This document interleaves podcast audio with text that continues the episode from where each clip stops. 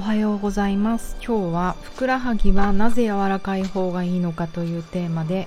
お話ししてみたいと思います。南青山で疲れすぎない体になるためのボディワークボディチューニングやってます。パーソナルトレーナーの内田彩です。おはようございます。すごい雨ですね。土曜日なのに。嫌だな。これからあの私はレッスンなんですけれども皆さんはどんな一日でしょうか？今日初めてのスタジオを撮っちゃったんですよね。スタジオに入るのなんて100年ぶりなのに。えっ、ー、と三茶と下北の間という結構歩きそうなところなので夕方までにそれが止むといいなぁなんて思ってます。さて表題の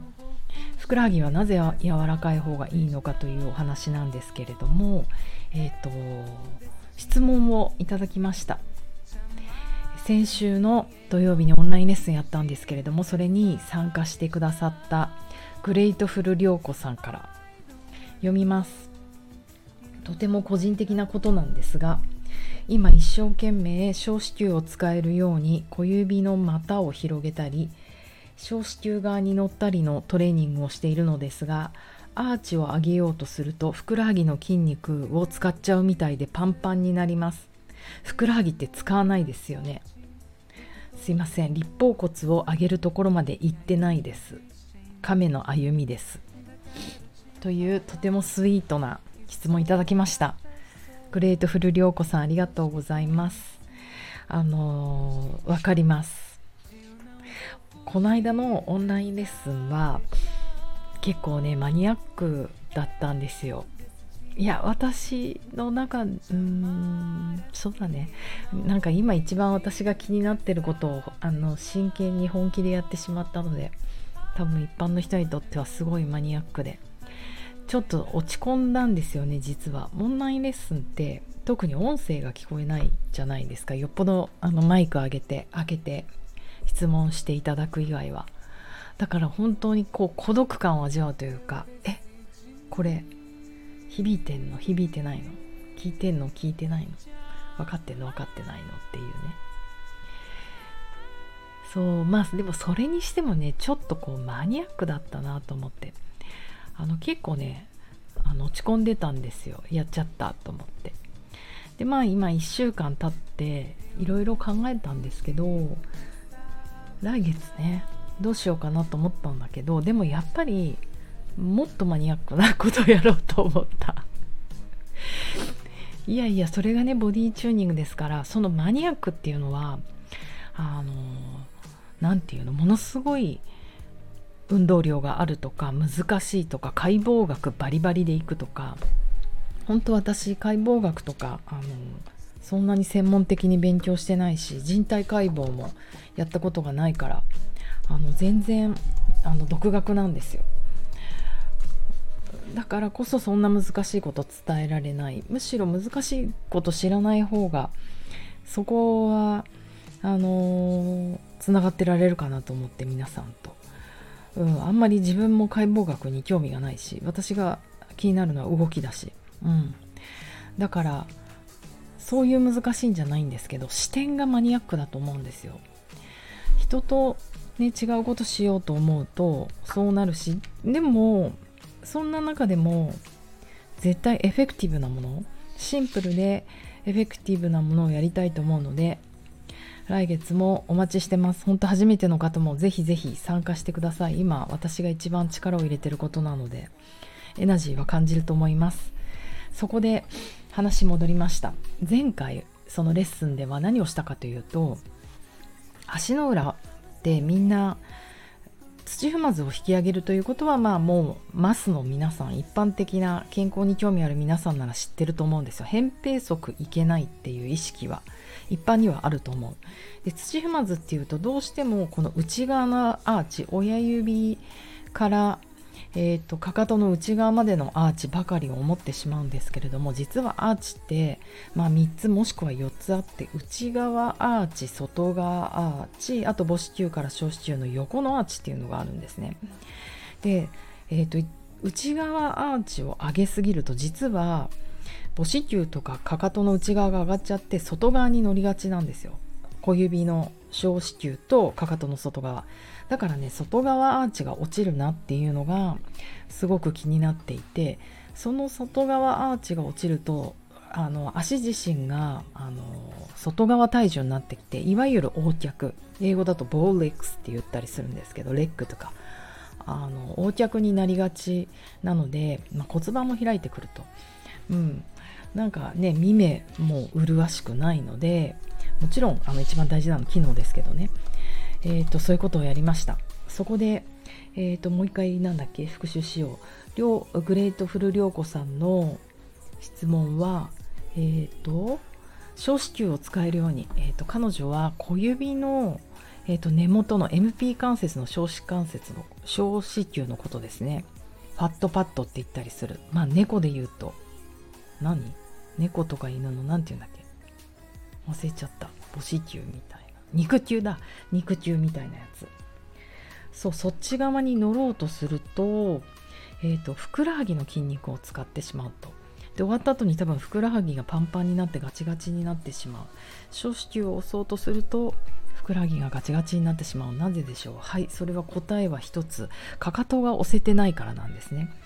えーと、オンラインレッスンでもやったと思うんですが、えーと、ふくらはぎの筋肉って外側の筋肉って皮腹筋というハートの形をした大きな筋肉なんですが膝の下ぐらいから、えーとかかとのところまでついてるんですよ。あの細く長く筋肉を使うって、ね、どうしたらいいかっていうとギュッて収縮させないで長いまんまあのパワーが出るように使う。ということはこの筋肉でかかとをクイッと引き上げちゃうと皮腹筋がキュッて収縮するじゃないですか。そうすると短く太い筋肉を鍛える方法になってしまうのでやはり、えーと、大事なのはかかとを押すってことですね。小子宮を押しながらかかとの、まあ、外側ね。かかとの外側を特に押すということ。でその時に外側アーチが落ちてしまったら意味がないのでちょっとあのオンラインでやったこの立方骨の部分を引き上げようとする。ペンを挟む感じですね。ってやるとできると。だからまあ涼子さんはまずは、えーと、床の上で床の上に足の裏をフラットに置いて母子球小子球をしてかかとをしてやっぱり立方骨引き上げるってことを先をやった方がいいかもしれないですね。小子宮だけ押そうとかあのしようとしてるとかかとがどんどん引き上がってきてしまう。あのかかとを上げるヒールを履くっていうことをしながらもかかとは実は押してるっていうのがこの間のレッスンのテーマだったのであの、ね、今度会った時パーソナルトレーニングであのちょっと復習しましょうね。そしてふくらはぎがね柔らかいことがなぜいいかっていう今日の本題のタイトルなんですけれども、えーとまあ、筋肉全体として、えーと、柔らかい筋肉の方があのいい結局それはどういう意味かというと硬くもなるってことです伸びたり縮んだり収縮ができる筋肉って柔らかいんですよ。固まってる筋肉まあそれができないからあとは伸びきったトーンがもう伸び伸びのものも良くないいいトーンの筋肉っていうのが弾力のある柔らかい筋肉なんですね。えーと、でふくらはぎは特にあの皆さんもねこれも一般的な常識でよく言われますが第二の心臓と言われていてあの心臓の役割をする足だと。要は上半身には心臓がついてるから心臓ってこうポンプ私あの勝手に動いてくれるじゃないですか私たちが。1212って動かなくても体の自律神経の作用で動いてると。その心臓が拍動で、えーと、血液をね全身に送るんだけれども足にはそういうポンプがないんですよ。でそれが、えーとふくらはぎの筋肉は役割をしていてでも筋ふくらはぎの筋肉も勝手にピクピクはしていない。ということは歩いたり動きをすることによってふくらはぎの筋肉が収縮したり拡張したりすることによって血液を繰り返してるんですね。上と下。そうすると血液が回るということでえーと、ふくらはぎの筋肉がガチガチになってくるもしくは筋肉がないとそのポンプ作用が行われないということなので結果やっぱり心臓に負担がかかるんですよね。う良くない。これからねもうちょっと心臓とかそういうの循環器とか気にしていかなきゃいけないじゃないですか。大人になるとは。もう誰もがそうなんだからしょうがない。そう。だからあの筋肉固めてる場合じゃないですよね。えーと、ふくらはぎの筋肉が柔らかくてポンプ作用がちゃんとしてれば心臓の、えーと、機能も助けてくれると,、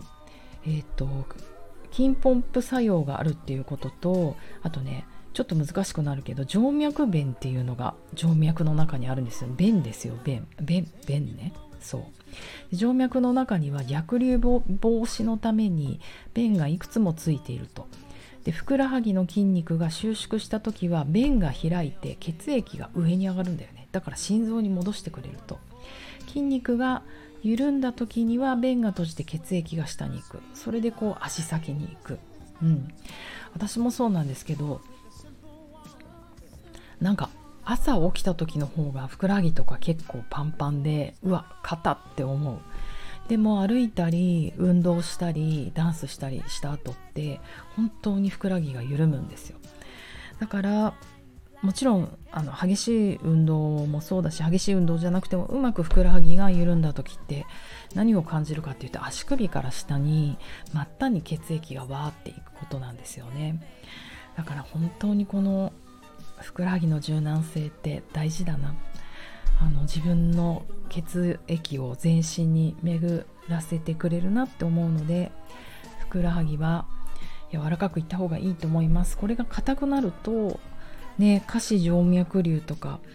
あの静脈瘤で悩んでる女の子とか結構多いですよね。女性にやっぱり多いって言われてて。手術で取ったりとか、ね、そういうことになってくるといろいろね大変だと思うので柔らかくしましょう。では今日土曜の雨だけど皆さんお家の中ではせめて歩いてもしくはボディチューニングの、えーと、オンラインレッスンのビデオを見て復習していただいたいただいてもいいかと思います。3月分まだ明日ぐらいまで買えます。では良い土曜日を。